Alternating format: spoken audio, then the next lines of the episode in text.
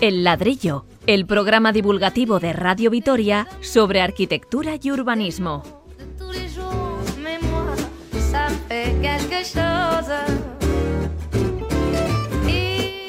De entrada nos vamos a ir a Londres, donde se pagan hasta 164 millones de euros por un ático de lujo extremo. Las inmensas fortunas, incluidas las rusas tan de moda, compran carísimas propiedades que apenas usan, son inversiones especulativas y lo que allí sucede es asombroso.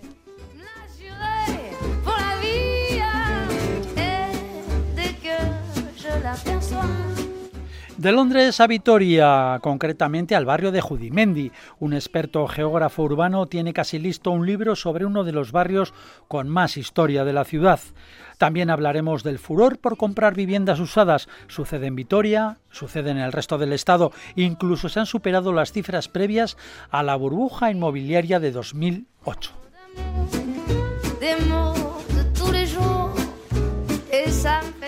Con sus libretas de notas están ya con nosotros, como siempre, los arquitectos y urbanistas de cabecera del programa.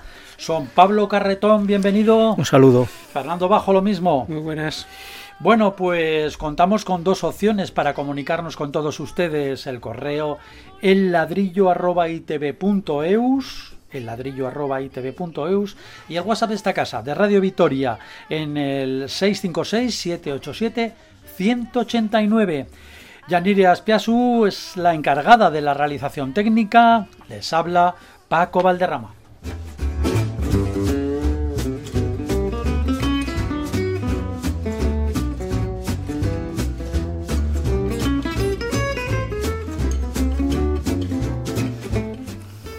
Bueno, y comenzamos con todo lo anunciado a Londres. Se le llama también Londongrado y a una zona privilegiada como Eaton Square se le conoce por la Plaza Roja, dada la cantidad de multimillonarios rusos que han comprado mansiones y apartamentos de lujo máximo.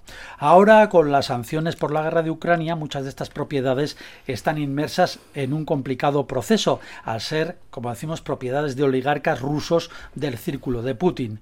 Pero no solo rusos, eh, príncipes saudíes y árabes de los Emiratos y potentados de las tecnológicas chinas llevan años y años comprando lo mejor y lo más caro en viviendas exclusivas de la capital del Reino Unido. ¿Por qué sucede esto y cómo afecta allí a la vivienda en general estas gigantescas operaciones inmobiliarias, Fernando? Bien, eh, yo empezaría un poco por la ironía y los términos que los ingleses eh, gustan de acuñar, ¿no? Ah, eso son, son, Por eso Su, su, humor y, su ironía no tienen igual en el globo. No tienen precios, ¿verdad? Eh, en cualquier caso, bueno, eh, describe muy bien una realidad que existe y una realidad que ellos mismos han potenciado. ¿no?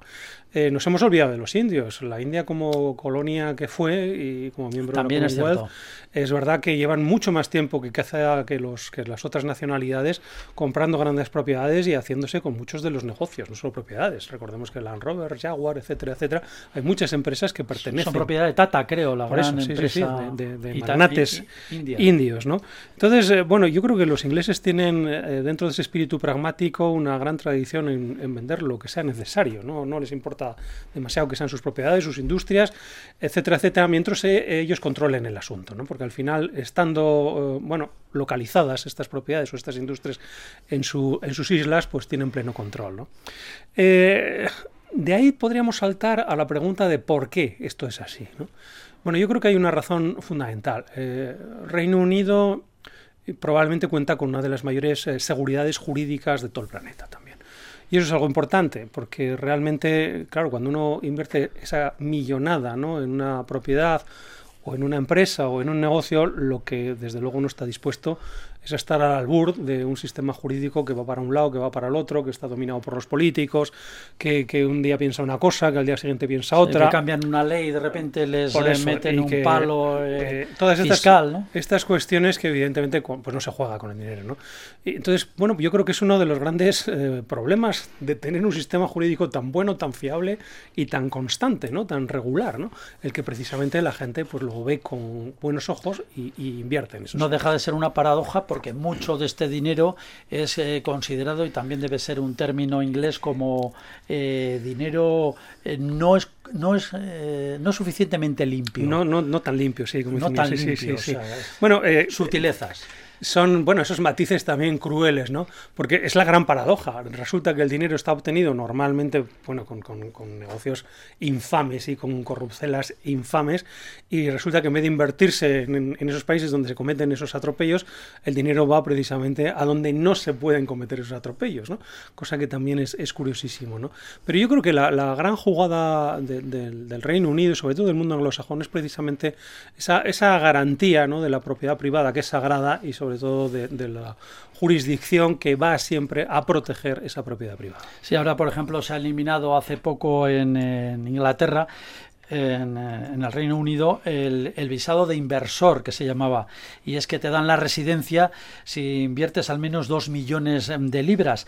Unos 12.000 millonarios no británicos eh, la han usado en los últimos 15 años Además, bueno, todo esto tiene que ver con compañías interpuestas que son imposibles de rastrear, algo que está ocurriendo ahora mismo con eh, los oligarcas rusos. Eh, se les intenta embargar, pero claro, resulta que pertenecen a una empresa, pero a otra, que la supervivienda no está a su nombre, en fin. bueno, hay, hay, que recordar primero que, el, el, visado, el visado de, investor, como dicen ellos, de, inversor, existe en muchos países del sí, mundo. Aquí ¿eh? también, aquí también por eso, ¿no? Y sobre todo en Estados Unidos también y en Australia también es muy, muy anglosajón, ¿no? Pero lo, que es eh, interesante también es que detrás de esta seguridad jurídica lo que hay es un montón de bufetes de abogados hiperexpertos en estas cuestiones que son capaces de marear la perdiz y desviar, vamos a decir, la atención y, sobre todo eh, los rastros de la procedencia de este dinero precisamente para provocar esas inversiones, para que se den con toda seguridad. Que es lo que está pasando ahora mismo con todas las sanciones que se están poniendo a los megamillonarios eh, rusos con esto de la guerra. Que precisamente no se pueden poner muchas veces porque no se sabe si son realmente está ellos. Está todo en duda porque, bueno, están, hay unas baterías enormes de abogados ingleses bueno, eh, un dato curioso es precisamente que uno de estos magnates, que es el, jefe de los supermercados Día, ¿no? En, España, ¿no? Eh, era, o es propietario de alguna de estas grandes mansiones en Inglaterra y, bueno, salió al público y a, los medios de comunicación eh, británicos porque de alguna manera cometió la imprudencia o la metedura de pata de firmar eh, una petición de licencia de reforma de una de esas mansiones con su nombre, porque la, mansión no estaba a su nombre. ¿no? Entonces, claro, dije, no, ostras, este pues señor pues es, suya. Este, debe ser de él, porque si pide la licencia, no creo que sea uno que pasó por la calle. ¿no? Entonces, bueno, hay, hay como una especie de escudo legal que blinda todas estas Pablo, eh, el tema ya más urbanístico, vamos a Londres. Sí, bien. Eh, bueno, el tema este financiero para mí particularmente se me escapa totalmente, ¿no? Pero aquí se juntan estos factores, ¿no? La ciudad, estos barrios de élite exquisitos, ¿no? O sea, son, son de lujo, entonces, bueno, vive una serie de gente, una sociedad londinense muy exquisita. Entonces, y por otra parte se juntan los grandes oligarcas rusos que, que tienden a, a comprar, en teoría, lo bueno en cuanto a viviendas, en cuanto a, a estos edificios, estos palacios residenciales. Eh, y efectivamente, ¿no? Van comprando y lo curioso es que no es para habitar, sino para invertir. Entonces van comprando y se habla también otro, otro término que son las calles fantasmas. Calles fantasmas. Sí, exacto. ¿no? Las calles fantasmas, eh, evidentemente, que son estos, estas villas de lujo, eh, isabelinas o paladianas, etcétera. Pero en, y que al final, el mismo Londres. En, los, estos barrios de élite. Mm, muy, famosos, muy famosos, por ejemplo, para que se haga una idea nuestros oyentes, seguramente los han visto, claro, que tienen unas columnas blancas unas escaleritas, y son todo casas sí, muy villas, parecidas. villas paladianas que bueno se, reconocen un poco en, la arquitectura clásica. Y entonces esas, esas calles. Claro, esas calles pues eh, parece que están eh, en cierta manera esos edificios como abandonados, no utilizados, no, no utilizados. Y las calles están vacías entonces, por eso se llaman eh, fantasmas. Exacto, las calles fantasmas estas, ¿no? Por otra parte, en estos barrios, bueno, en cualquier barrio del mundo hay una convivencia ciudadana, ¿no? Los barrios normalmente se van juntando pues gente de clase media o clase baja, ¿no? Depende los, los barrios si son barrios industriales o estos barrios residenciales. ¿Qué pasa? Que la ciudadanía que, que habita en estos barrios, al ver un intruso, en este caso estos oligarcas rusos, que claro, llevan, llevan su, su modo de vida, su, su forma de llegar, su forma de, de, vivir, los que están habitados, ¿no? Y empiezan a, un poco a, a crujir con el, con, con el resto de habitantes que están en estos barrios, ¿no? Entonces hay un poco, pues bueno, es ese, esa convivencia, ¿no? Esa convivencia que no era la que tenía ese barrio hasta, hasta la llegada de estos oligarcas. Mm, porque allí tampoco, tampoco, también hay que tener en cuenta que vivía gente muy rica. Exacto. Pero, la gente eran ingleses o eran o eran locales, ¿no? Exacto. Es que lo han vendido todo, claro, porque el precio, lo que les han pagado, pues es fantástico, ¿no? Exacto. de todos modos, vamos, tampoco es que los ingleses y más los de alta alcurnia sean muy andar por la calle, ni muy sociales. ¿eh? o sea, las fantasmas vamos, ha existido siempre y más en estos barrios tan elitistas. ¿no?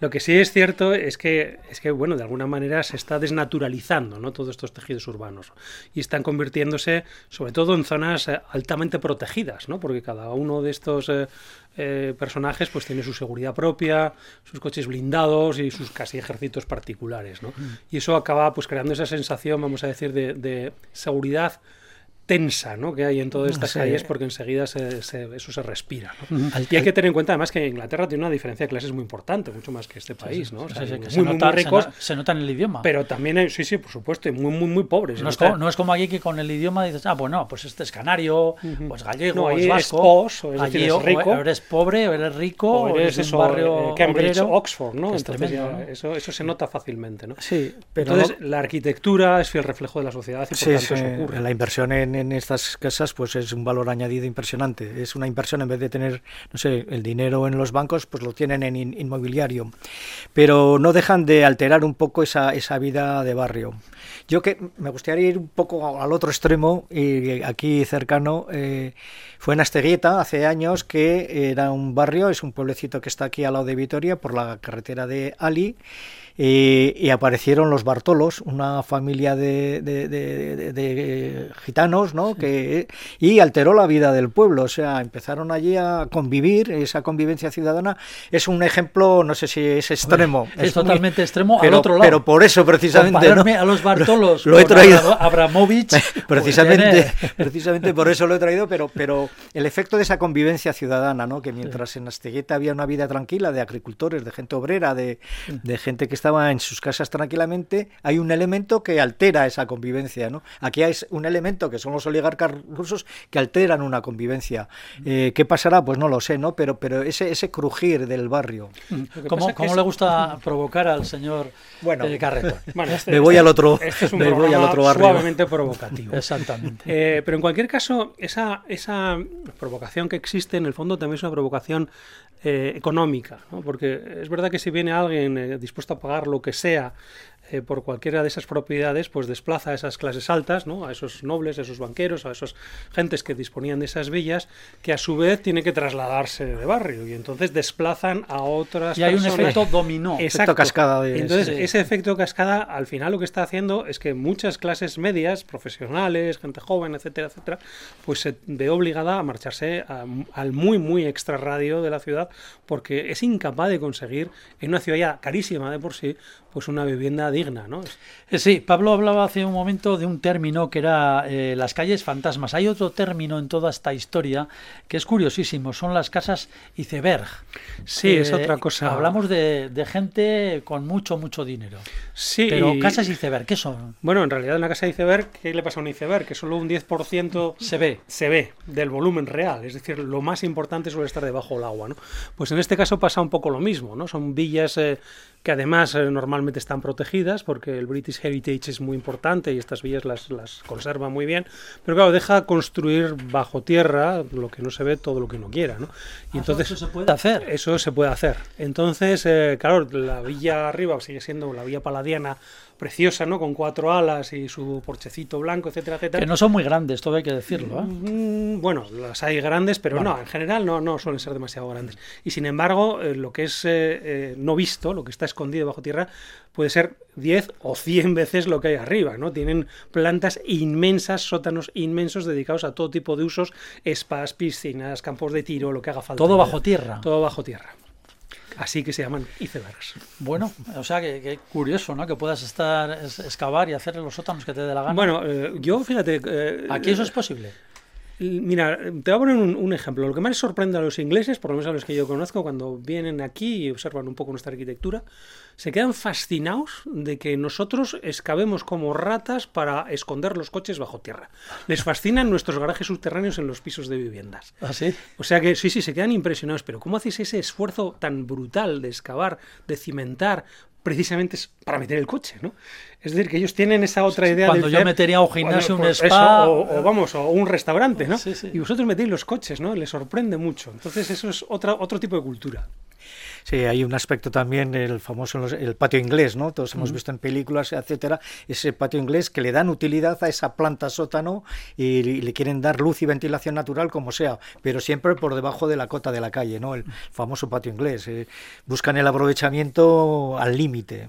Bueno, pues Terminamos el tema señalando que solo en rusos, rusos o fortunas rusas investigadas eh, se habla de 8.000 millones de origen cuestionable eh, en propiedades inmobiliarias en Londres. Y algún precio, algún precio orientativo por, por si alguien está interesado. El oligarca Roman Abramovich en Kensington Palace eh, tiene una casa de 15 habitaciones que le costó 181 millones de euros, o sea, uno detrás de otro, 181 millones de euros. Eh, lo que más se ha pagado en Londres recientemente ha sido un ático de lujo extremo en One High Park, que es un pues son como cuatro bloques bastante feos, la verdad, pero bueno, de lujo, estéticamente, de lujo absoluto, eh, que se ha pagado 164 millones por ese apartamento. Se dice que en Madrid está ocurriendo algo parecido porque están llegando eh, millonarios eh, con mucho dinero latinoamericanos, sobre todo venezolanos y ahora muchos mexicanos, y el apartamento más caro en Madrid, un ático, de, además muy grande, en tres plantas, se ha pagado casi 15 millones de euros. Fíjense la diferencia, 15 millones a 164 por un ático. En fin. Bueno, pero es algo que está pasando en todas las ciudades y mientras estás diciendo esto aquí, seguro que el piso ese de Madrid está subiendo, ¿no? El otro día leía que el mismo expresidente Peña Nieto ha fijado su residencia en Madrid, luego no es tontería, ¿no? con todos los que vendrán con él. Pues claro, evidentemente, ¿no? Y todas las grandes fortunas, ¿no? Yo creo que al final las eh, grandes ciudades europeas están sufriendo esa implosión, ¿no? De gente que en otros lugares en los de donde hay dinero y dinero muy fácil, pero no hay ni la seguridad ni la calidad de vida, están importando todas estas eh, poblaciones. Bueno, a mí personalmente es una es un mercado que no, no lo entiendo, no lo quiero entender porque es de ese esas minorías. hablar de esas, esas cifras, hablar de esas cifras me parece. Estamos dispuestos a trabajar para Abramovich ahora mismo. ¿eh, Esperemos que nos oiga y que nuestros colaboradores. El ahora mismo. Ese WhatsApp que tienes por ahí todo el rato. viene por Vitoria a hacerse alguna una casita. No hay problema. ¡Hala! A soñar todos.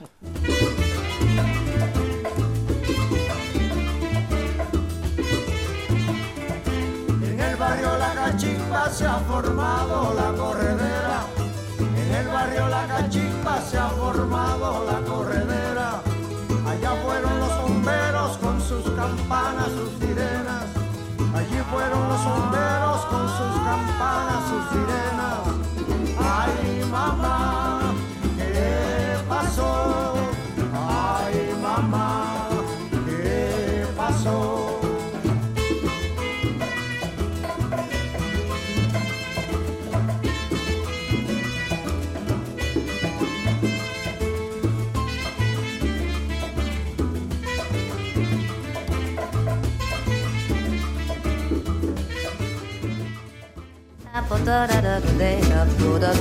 Escuchas El ladrillo, historias, proyectos y polémicas sobre arquitectura.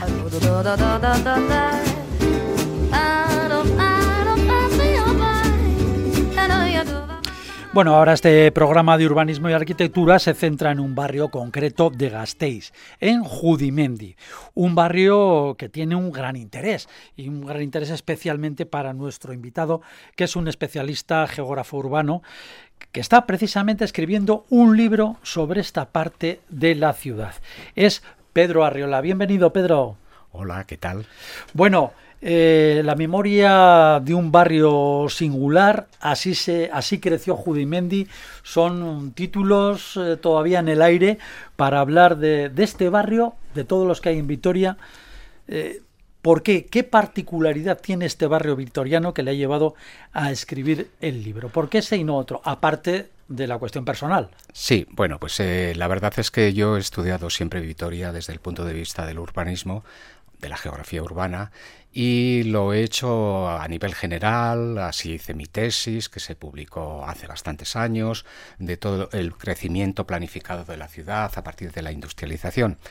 Lo que pasa es que luego he ido haciendo otras cosas y luego me jubilé y cuando me jubilé había prometido una cosa y es que algunos vecinos de mi, de mi barrio me decían que había escrito muchas cosas de Vitoria pero que no había escrito de mi barrio. Y entonces, pues con esa especie de deuda mental, cuando me jubilé, empecé a indagar un poco, pues a centrarme y a hacer más, de una forma más concreta y más centrado, un estudio sobre mi barrio, sobre la producción de suelo urbano, sobre el crecimiento, la configuración morfológica de Judimendi. Pero al comenzar a hacerlo me di cuenta que me iba a quedar corto solo con hacer esta, este, esta evolución del crecimiento urbanístico y me encontré con que realmente Judimendi es un barrio muy, muy singular en Vitoria. No porque los demás dejen de ser singulares, mm, sino porque eh, es que tiene unas características que eh, los demás no las tienen en el sentido de que Casi todos los barrios de Vitoria han crecido de forma planificada a partir de la industrialización y han crecido de una forma muy estandarizada, unos más que otros, y en pocos años, como bloques, como piezas enteras. Sin embargo, Judimendi es de los pocos barrios que eh, ha ido creciendo desde principios del siglo XX hasta finales, hasta, el último tercio del siglo XX, y eh, desde el punto de vista urbanístico es muy interesante, pero desde el punto de vista comunitario... Eh, Histórico también, ¿no? Sí, por supuesto, ahí me tuve que meter en otros asuntos. Eh, desde el punto de vista urbanístico, desde el punto de vista comunitario, desde el punto de vista de la geografía humana, de la sociedad que ha vivido en Judimendi. Pero claro, es que Judimendi además es mítico porque su nombre, el topónico, topónimo, arranca desde, pues desde el siglo XIII como, menos, como mínimo. Era eh, toma el nombre del antiguo cementerio de los judíos, de ahí el nombre de Judimendi. Bueno, eh, ¿esa sería la característica más importante o podemos concretar un poquito más? no, no, no la, la característica de que, sea Judimendi porque era un antiguo cementerio de los judíos. No, eso solo, la única importancia que tiene es que el único respiradero que tiene ese barrio es el antiguo cementerio de los judíos que se ha conservado durante siglos. El parque. El parque, eh, que nosotros los de Judimendi le llamamos el polvorín. El polvorín, sí, sí. ¿Por qué se llamaba el polvorín? Pues porque en, una, en un flanco al norte de este campo de Judimendi, este cementerio de los judíos, eh, se, estableció en 1853 la primera edificación en el entorno del campo del cementerio de los judíos y fue un polvorín militar que estableció allí el Ministerio de la Guerra y que funcionó durante unos 50 años hasta principios del siglo XX. Entonces, eh, las casualidades de la vida, el polvorín militar desapareció, pero cedió el nombre al campo de Judimendi, que era el antiguo cementerio, y todos, durante todo el siglo XX, le hemos ido llamando el polvorín. Sí, sí, sí. Yo en mi infancia recuerdo el polvorín. Vamos al polvorín. Sí, el polvorín para aquí, para allá, vamos. Es, es, una, es un traspaso de un nombre de algo que luego desapareció a un parque que no tenía que ver nada con aquel polvorín militar. Eh, pero mm, lo curioso de, de, estos barrios, barrios en planificar, que hay algún otro en Vitoria también, es que eh, aguantan mejor eh, el tiempo. ¿Por qué crees que tú que, es eso? ¿no?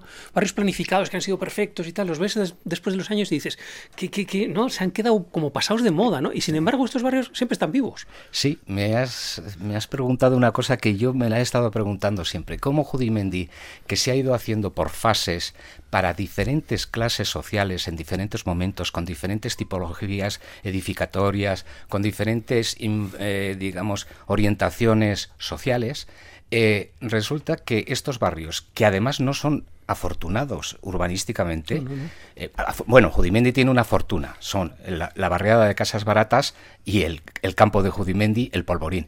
Pero aparte de ello, Judimendi, sobre todo el cogollo central que nosotros conocemos, el norte de Judimendi, en torno a Médico Tornay o a la calle, a, calle Santa Lucía o la calle Colagoiti, etcétera, etcétera, pues realmente sí fue producto de una semiplanificación de un momento muy crítico del urbanismo de Vitoria, porque esa parte se hizo a través de unas ordenaciones de manzanas tipo medio ensanche, medio polígono, de reforma interior, y se hizo en los años más críticos, entre 1956 y 1965 es cuando más se construyó. Fue en el momento en que la ciudad se industrializaba, que el Plan General de 1956 de Muñoz Monasterio, cuando se promulgó, estaba totalmente desfasado y cuando había que hacer un nuevo plan general que en durante la alcaldía de Ibarra Landete se hizo el Plan eh, General de 1963 que encauzó el crecimiento de la gran expansión de Vitoria.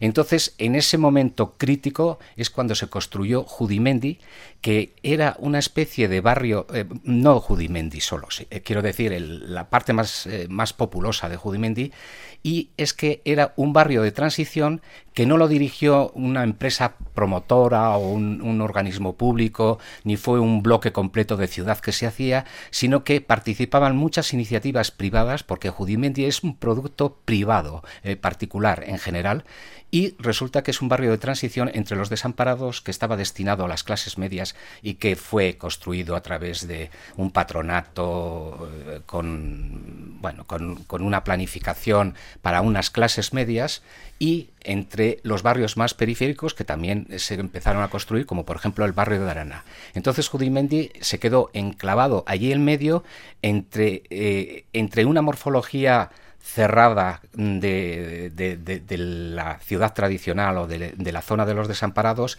y una morfología más abierta de los barrios periféricos, pero también una morfología social más entremezclada porque en Judimendi se da la sucesión de eh, personas que cuando se construyeron los pantanos y se quedaron sin vivienda en, sus lugares, en sus pueblos, en la zona de los pantanos, pues les cogieron las casas y les llevaron a las casas de Judimendi. En Judimendi eh, fueron a trabajar artesanos, mm, clases medias, pero que no llegaban al nivel de los desamparados, pero también eh, clases obreras, y una de las eh, características de Judimendi es que todo el barrio en su conjunto ha tenido, digamos, una mezcolanza tanto eh, física como social. Pablo. Eh, sí, estamos hablando de, de Judith Mendy, de el polígono 44 urbanísticamente que se llamaba. Lo curioso es que estaba entre la calle Santiago, que era la salida hacia Irún, y la mm. calle Olaguibel, que era la tradicional e histórica calle, entre esas dos calles, ¿no? 24, eh, 24. El 24, el polígono 24. 44 era Arambide, Sí, el 24, el 24. A ver, no se me pongan, no se me pongan expertos. Lo, tengo apuntado aquí. me pongo en, en, poligoneo y números, ¿eh? Y entonces entre esas dos calles, ¿no? Es cuando se hace esta actuación que, que aparecen 1.150 viviendas, con una densidad de 344 viviendas por hectárea, que, que se está hablando de 70 viviendas por hectárea en una ciudad tranquilamente densa. Y claro, fue un, boom en cuanto a la densidad de, ese, de ese polígono. Claro, estaba muy cerca del centro.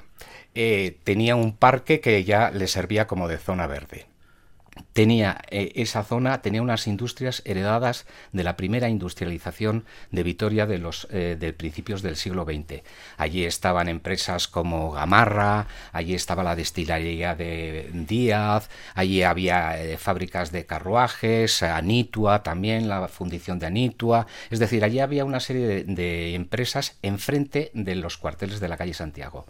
Entonces, cuando ya llegó la explosión de la urbanización, de, la industrialización de Vitoria, era lógico que en ese espacio que no estaba muy ocupado por, por, por, eh, eh, viviendas, sino que había unas empresas, había una mucha presión y entonces lo que para, digamos, de alguna forma amortizar un poco y rentabilizar eh, la construcción de viviendas allí, lo que se, mm, vamos, para poder erradicar la industria y construir viviendas, entonces eh, lo que se necesitó es una fuerte densidad, una escasísima dotación de servicios, porque se consideraba que aquel territorio estaba muy cerca del centro de la ciudad y entonces se podía financiar, digamos, el traslado de las industrias y construir viviendas. Pero eso sí, eh, esa parte de Judimendi es de lo menos presentable de la urbanización de Vitoria eh, a través de una especie de reforma interior que hubo. Que se ha hecho la plaza ahora, ¿no? Que ha bueno, un éxito, la de eh, Médico la Tornay, ¿no? Se ha liberado unos espacios. No, no, no, no.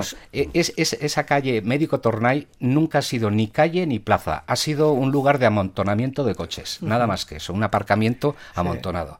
Entonces, eh, además con un planeamiento que ni, ni tiene sentido, ni orientación, ni tiene lugar, ni tiempo, ni nada. Esa plaza ha sido realmente uno de, de las cosas creo yo, que urbanísticamente más absurdas que se han hecho en Judimendi y en Vitoria, como otras traseras, porque Judimendi también tiene otras traseras. Pero, ah, ahora está cambiada. Ahora es, eh, Sí, eh, evidentemente lo, que hicieron, no, simplemente lo que han hecho es quitar, los, coches. quitar los coches y ponerle ese, e, ese embaldosamiento de catálogo que suele ser muy habitual de baldosas salpicantes en Vitoria, que suele ser muy habitual en la ciudad. Bueno, pues lo han hecho eso, evidentemente estéticamente ha mejorado y socialmente también. Bueno, tenemos ya poquísimo tiempo. Muy, muy brevemente, ahora, actualmente, Judimendi. Una, Actualmente, actualmente Jodimendi es, es, un barrio que está ya totalmente construido, eh, que desde 1975, que ya casi estaba completo, a través de sus cuatro grandes pilares, la parroquia, la asociación de vecinos, el centro cívico y el colegio, ha formado una comunidad y a través de, eh, digamos, un quinto pilar, la hostelería, ha sido un barrio dinámico, reivindicativo. A veces, a veces ha tenido en el imaginario social de Vitoria una fama como un barrio un poco radical. Sin embargo, no es así la realidad de la gente del barrio, pero sí que han sido muy Por lo lo que más se oye, no sé, lo que más suena, ¿no? Sí, pero lo que más suena no es la mayoría, muchas veces. Y entonces, eh, la verdad, porque yo en el libro te digo de paso que he analizado todas las elecciones que se han realizado hasta el año 21 y los resultados que da Judimendi no son los que en el imaginario social podamos creer. ¿Ah, no? No, no, no, no. no. En Judimendi eh, no han ganado las elecciones quienes pensamos que, que las han ganado siempre. ¿Quién las gana? En Judimendi, en Judimendi ha ganado muchas veces las elecciones partidos de derecha, la UCD, ha ganado el PP, ha ganado eh, eh, UA, eh, ha ganado Podemos, ha ganado el PNV y solo una vez en las últimas o las anteúltimas elecciones, que ahora no te puedo decir cuáles son exactamente, ganó Bildu cuando todos, tú estás pensando, estamos pensando todos que Judimendi eh, pues es así, pero no, no, Muy bien. Bueno, tenemos que terminar el libro. Eh, ¿Cuándo sale? ¿Cómo está? Bueno, eh, el libro está, está esperando en la cola de, de los libros posiblemente publicables por las instituciones locales.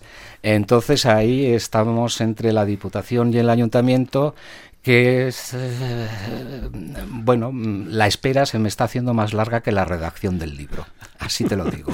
bueno, Pedro Arriola, geógrafo urbano, muy conocido en nuestra ciudad, un apasionado de la misma y además con que, que, la analiza con un tratamiento, eh, una base eh, científica. Muchísimas gracias por haber estado con nosotros. Sin duda, ese libro tiene que salir adelante. pues eso espero, muchas no, gracias. No solo, no solo por Judimendi, sino por toda la ciudad. Sí, no, porque además no solamente es Judimendi, porque yo en todo momento estoy refiriéndome al espacio donde se enclava Judimendi, que es Vitoria. Es decir, la ciudad está constantemente siendo mencionada dentro del libro. Bueno, pues iremos a la presentación. Gracias. El ladrillo o cómo la arquitectura y el urbanismo pueden resultar entretenidos.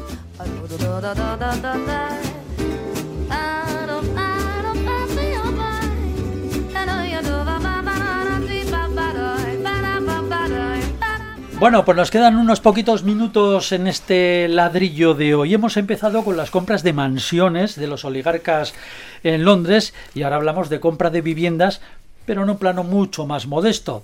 En el conjunto estatal la venta de segunda mano se ha disparado hasta el punto de superar las operaciones de antes de la burbuja de 2008. Hablamos de más de 50.000 operaciones en solo los últimos meses. En Álava estas ventas de pisos usados han aumentado el 15%. Bueno, ¿cómo interpretan estos datos nuestros colaboradores, Pablo? Bueno, pues estamos hablando al final del mercado, ¿no? Del mercado inmobiliario, viviendas nuevas, viviendas usadas. Eh, eh, la oferta es la que manda, eh, las, necesidades, las demandas son lo, que manda, ¿no? lo que, el tipo de, vivienda. hace poco el alquiler parecía que, tenía un 50% de, de interés, ha bajado al 38% y a su vez la compra de vivienda ha subido del 40 al 50%. Entonces ya la gente quiere invertir en, la compra de, vivienda. Quizá también haya un mercado, una, una, una demanda que, que pida la, la vivienda ya a corto y medio plazo, ¿no? No, no pueden esperar a esa vivienda nueva que según todos los trámites y construcciones, etcétera, le pueden dar las llaves a, de aquí a dos años, ¿no? Entonces, la gente quizá lo quiere un poco la solución de su vivienda, aunque sea de segunda mano, que sea inmediata. Eh, también otros factores puede ser el tema de pandemia, con todas estas eh, barrios que hablábamos de los barrios de oro, los barrios industriales, que la terraza apenas existía en estas, en estas viviendas y nos hemos dado cuenta que, la terraza en estos momentos es bastante eh, obligatoria y necesaria a efectos de, lo que hemos pasado. Entonces eh, se acumulan una serie de factores que en estos momentos la vivienda de segunda mano es la que está tirando de, del mercado inmobiliario. Pues está también el, el asunto de, la, de utilizarla como inversión también, ¿no? Bueno, y es que creo que en momentos como estos de gran incertidumbre, lo hemos hablado al principio del programa, ¿dónde va el dinero? ¿no? Pues a, valores seguros. ¿no? ahora hablamos de cantidades modestas. El, que no es Abramovich, pues eh, en vez de comprarse en Eaton Square, pues se lo compra en donde puede. ¿no? Pero claro, ¿dónde se lo compra? Donde, donde mm, valor más seguro sea, donde más se puede revalorizar, donde realmente no va a perder valor. ¿no? ¿Y dónde es eso? Pues eh, nos estamos dando cuenta de que es precisamente en los centros urbanos. Eh, porque la vivienda que está en los suburbios o en los extrarradios está mucho más sujeta a esas fluctuaciones y no es tan valor seguro como aquella que está ubicada en centros urbanos. ¿Y qué es lo que ocurre? Que los centros urbanos están ya llenos, lo acabamos de ver en Judizmendi, ¿no? Y, y por tanto es la vivienda de segunda mano la que está repuntando de una manera tremenda, ¿no? A mí me gustaría pensar en otra reflexión importante al respecto, que es eh, que igual ya nos hemos dado cuenta de que vivir en la ciudad es lo mejor que podemos hacer, en vez de vivir eh, cerca del centro comercial y en el medio de nada, ¿no? Vivir en el PAU, que lo hemos hablado muchas veces en este programa, ¿no? Eh, claro, cuando nos vamos dando cuenta de que la densidad, de que esa diversidad, de que Pero vamos a ver, Fernando, si eh, la gente se iba al campo, Sí, pero ya no quiere. ya no quiere. Están volviendo. Se, ha dado cuenta de que aquello es muy incómodo, de que secar el césped todas las semanas es, un rollo. Sí, ir a buscar a los chicos adolescentes. Y la, la, la, gente quiere volver a la ciudad y, realmente es que la ciudad es el gran invento de la humanidad. Luego es lógico que quiera volver a aquello que, que inventó hace mucho tiempo. Y yo creo que por eso la vivienda de segunda mano, que es la que está en la ciudad consolidada, es precisamente la más atractiva. Hay otro aspecto que me gustaría señalar es que la vivienda es un derecho según la Constitución. ¿eh? Todos los, eh, los, habitantes de este país tienen derecho a una vivienda digna. Por, por, meter este concepto que, porque al final el mercado de la vivienda evidentemente ha existido, existe y existirá, ¿no? Pero bueno, ese concepto del derecho a la vivienda me parece importante. Esa cuña así reivindicativa la queda muy bien. no, es la, nuestra, nuestra Constitución, no sé qué artículo es, vamos, no, no lo he empollado. En cualquier caso, la vivienda es parte del hecho urbano y a mí desde luego no me extraña nada de que las viviendas en los centros y por tanto las viviendas de segunda mano se revaloricen porque son realmente en las que todos estamos acostumbrados a vivir y ya es hora además de que reivindiquemos esa cultura de la ciudad meridional europea, compacta, diversa, densa, etcétera, etcétera, en contra de otros modelos que no son los nuestros. Y hay un hecho dramático, la verdad es eh, no es para bromas, es un hecho triste y tal, pero que tiene también que ver en parte, en parte con este fenómeno y es que eh, durante la pandemia se estima que fallecieron 35.000 35 eh, ancianos, gente mayor en, todo el Estado, en el conjunto de España. Eh, muchos de estos, eh, de estos ancianos que fallecieron eran propietarios de viviendas. Y eso se ha detectado también como un, como un factor. Eh, los familiares lo han heredado y rápidamente eh, pues quieren eh, convertirlo en dinero y repartirlo. Sí, en Vitoria hay otro factor. En Vitoria, estos barrios, barrios de oro que hemos hablado, la pirámide de edad ha cambiado, ¿no? Entonces, son barrios que se han envejecido. Estábamos hablando de los años 60. Esta gente, la propietaria, sus hijos han ido a vivir a otros barrios. Y estos, estos, estas viviendas de de estos, de estos barrios industriales eh, se quedan un poco ya como vacías, ¿no? Eh, la gente envejece y muere, ¿no? Aparte de la, de la pandemia, ¿no?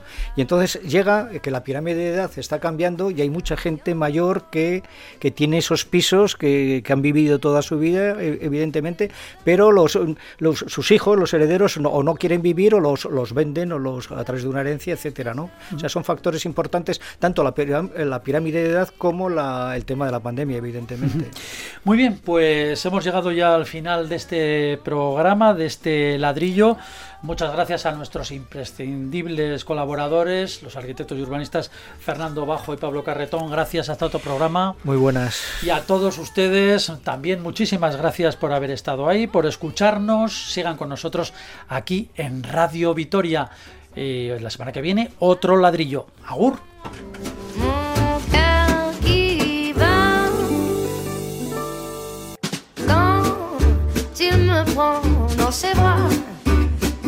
Parle tout bas, je vois la vie en rose. Il me dit des mots d'amour, des mots de tous les jours, et ça me fait quelque chose. Il est entré dans mon cœur une part de bonheur